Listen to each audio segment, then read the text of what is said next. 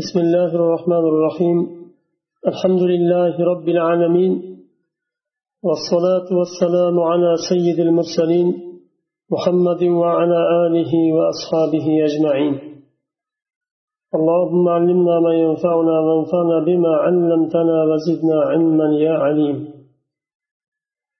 أبو بكر رضي الله عنه hayotlarida siyratlarida davom etyapmiz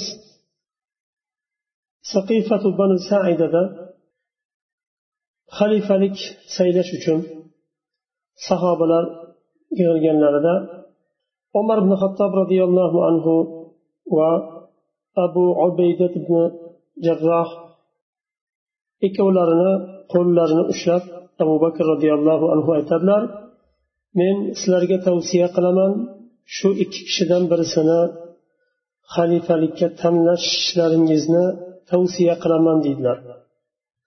Shunda umar ibn xattob roziyallohu anhu aytadilar men abu bakrni faqatgina shu so'zlarini karih ko'rdim. Vallohi deydilar qavmni orasida abu bakr bo'lib turib men xalifalikka o'tishimdan ko'ra boshimni tanamdan judo qilinishi men uchun afzalroq edi deydilar. Bu abu bakr roziyallohu anhuni o'rinlarini bildiradi. Umar ibn xattob roziyallohu anhuni so'zlari bu. U kishi o'zlaridan ko'ra abu bakr roziyallohu anhuni afzal ko'ryaptilar va qavmni orasida abu bakr bor ekan men xalifa bo'lishimdan ko'ra boshim tanamdan judo qilinishi men uchun afzalroq deydilar. Va umar ibn xattob roziyallohu anhu o'rtaga chiqib abu bakr roziyallohu anhuga aytadilar ey abu bakr qo'lingizni uzating deydilar. Abu bakr roziyallohu anhu qo'llarini uzatadilar va umar ibn xattob birinchi bo'lib bayat beradilar. Va muhojir va ansorlar birma bir bayat berib boshlashadi. Umar ibn xattob roziyallohu anhu bayat berishlaridan avval aytadilar ey ansorlar sizlar bilmaysizlarmi? Rasululloh sollallohu alayhi vasallam abu bakrni namozga imom bo'lishga buyurdi. Qanday biz istaymizki rasululloh sollallohu alayhi vasallam bizni oldimizga o'tkazgan bizdan oldinga o'tkazgan insonni biz orqaga o'tkazamizmi? Deydilar. Shunda ansorlar aytadilar naudu billahi an nataqaddama aba bakr. Abu bakr roziyallohu anhudan oldinga o'tishdan ollohdan panoh so'raymiz dedilar chunki u kishi rasululloh sollallohu alayhi vasallamni eng yaqin do'stlari edi. G'orda ikkitani bittasi edi. U kishini fazilatlari boshqa sahobalarga qaraganda ancha katta edi abu bakr roziyallohu anhu xalifalikka saylanganlaridan keyin muhojirlar va ansonlar bayat berganlaridan keyin aytadilarki والله ما كنت حريصا على الإمارة يوما ولا ليلة قط allohga qasamki men amirlikka xalifalikka biror kun yo biror kecha haris bo'lganim yo'q deydilar ولا كنت فيها راغبا ولا سألتها الله عز وجل في سر ولا علانية ولكني أشفقت من الفتنة من دا xalifalik mansabiga bo'lgan bir rag'bat ham yo'q edi va bu mansabni alloh subhanahu va taolodan man so'raganim ham yo'q edim na sirda na oshkor holatda lekin Xalifalikni qabul qilganimni sababi fitna chiqib ketishidan qo'rqdim deydilar. Chunki sahobalarni hammasi jamlandi ittifoq qildi. Abu bakr roziyallohu anhu xalifalikka eng loyiq inson ekaniga ittifoq qilishdi. Na muhojirlardan va na ansorlardan birortasi qarshi chiqmadi bu narsaga. Hammasi qabul qilgandan keyin bu holatni ko'rgan abu bakr roziyallohu anhu agar xalifalik mansabini qabul qilmasalar boshqa sahobalarga qoldirsalar bu ishni sahobalarni o'rtasida fitna chiqib qolmasin. Yana boshqa bir sahobani atrofida shunday bir ovoz bilan jamlanadimi muhojir va ansorlar? degan bir g'am bilan abu bakr roziyallohu anhu xalifalikni qabul qildilar. Xalifalikni qabul qilarkan abu bakr roziyallohu anhu tinch va xotirjam davom etdilarmi? Yo u kishini iymonlari qiynadimi? Allohni oldida buyuk bir mas'uliyatni zimmalariga olgandan keyin tinch davom etdilarmi? Yoyinki xotirjamliklari u kishini yo'qoldimi? U kishi xutbada aytadilar ey insonlar ayyuhannas هذا أمركم إليكم تولوا من أحببتم على ذلك وأكون كأحدكم فأجابه الناس رضينا بك قسما وحظا وأنت ثاني اثنين مع رسول الله صلى الله عليه وسلم خطبة abu bakr roziyallohu anhu aytadilar ey insonlar bu ishni bu ishlaringni ya'ni xalifalik mas'uliyatini o'zlaringga qo'yib beraman dedilar.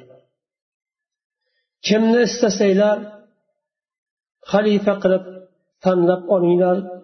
Men sizlarni bittalaring kabi oddiy bir musulmon bo'laman itoatkor bo'laman dedilar.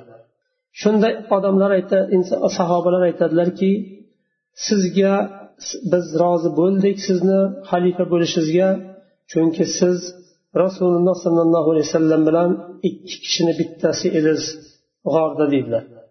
Ya'ni o'rningiz martabangiz sizni boshqalarning martabasi kabi emas deydilar.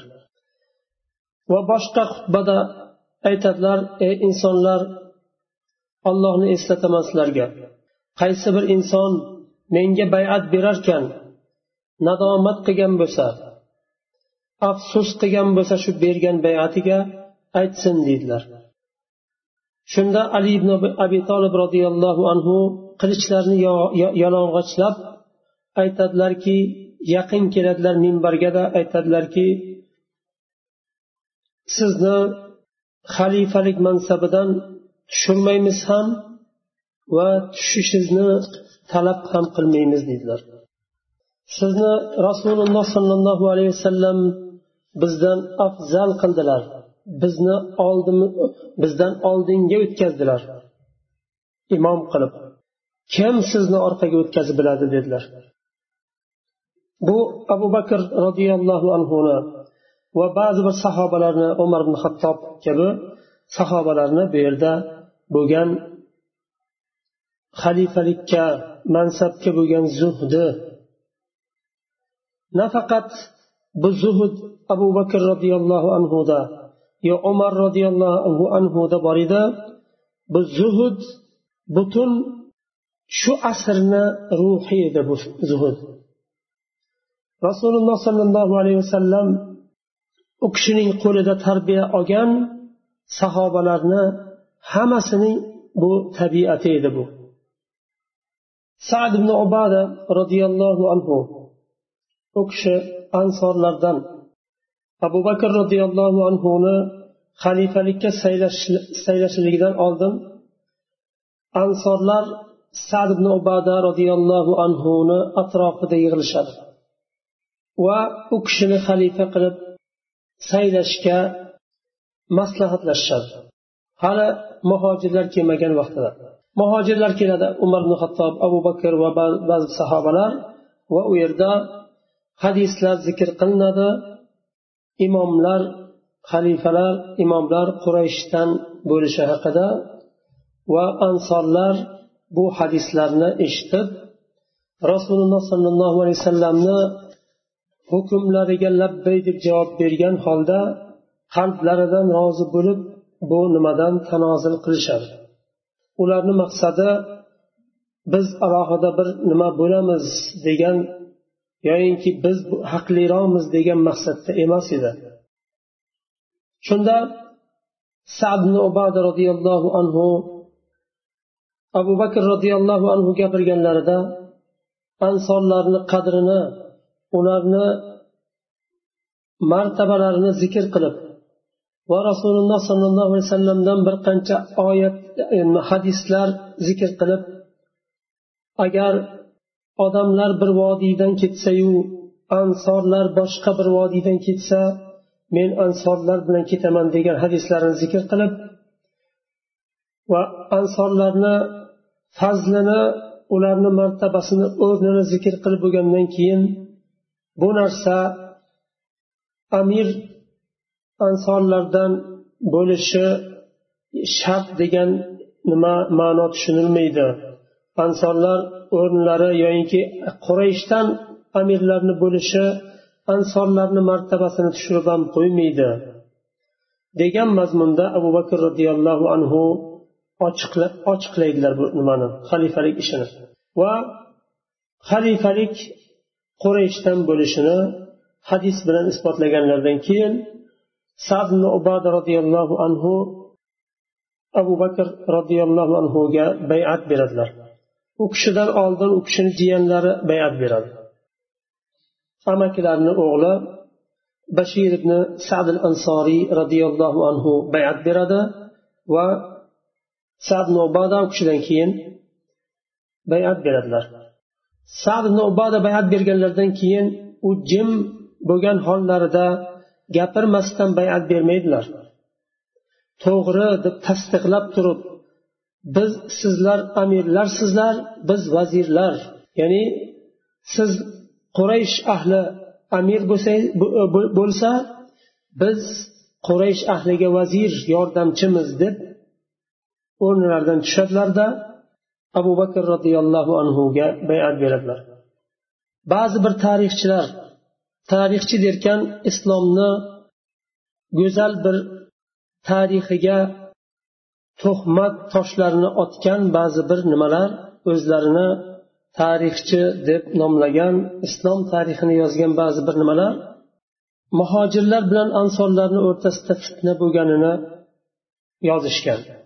Ular ikkiga ayrilib qolgan muhojirlar ansorlarga qarshi talashgan xalifalikni talashgan muhojirlar ham xalifalikni talashgan o'rtasida qancha g'avg'olar bo'lgan degan nimalarni hattoki aytishadiki sad ibn ubada roziyallohu anhu muhojirlar bilan namoz o'qimay qo'yganlar.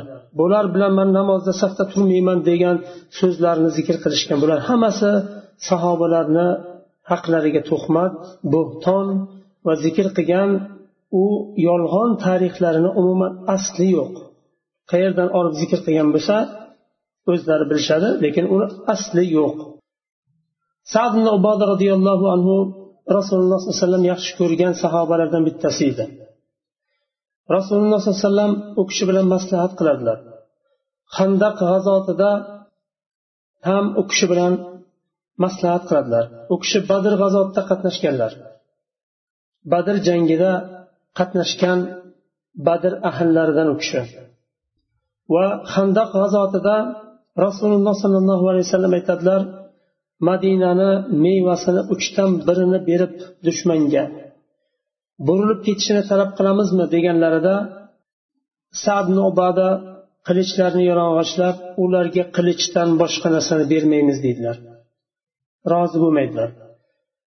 U kishidagi jur'at shijoat din uchun fidokorlik jonini ayamaslik hamma jamlangan bu go'zal sifatlar taqvo zuhud bo'lgan holda u kishi amirlikni talashishlari hech mumkin bo'lmagan u kishini hayotlariga va axloqlariga to'g'ri kelmagan bir nimani holat ularni zikr qilgan tarixlari. Amirlar qurayshdan bo'ladi degan hadisdan nimani tushunamiz? Fosiq bo'lsa ham fojir bo'lsa ham qurayshdan bo'lishi kerak degan ma'no tushunilmaydi.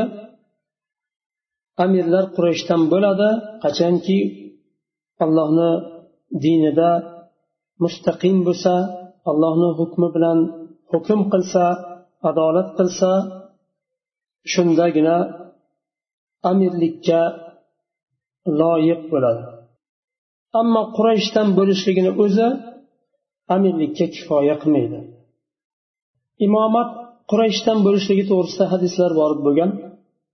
Sahihaynda vorid bo'lgan hadis buxoriy va muslimda al aimmatu min quraysh imomat qurayshdandir dedilar sollallohu alayhi vasallam va buxoriy tahrij qilgan hadisda muaviyadan rivoyat qilinadi bu hadis قال رسول الله صلى الله عليه وسلم إن هذا الأمر في قريش لا يعاديهم أحد إلا كبه الله في النار على وجهه ما أقاموا الدين bu ish xalifalik ishi qurayshdadir deydilar modomiki ular dinni qoyim qilsalar kimki ular bilan bu ishni talashsa xalifalik mansabini talashsa alloh taolo beti bilan yuzi bilan jahannamga uloqtiradi deydilar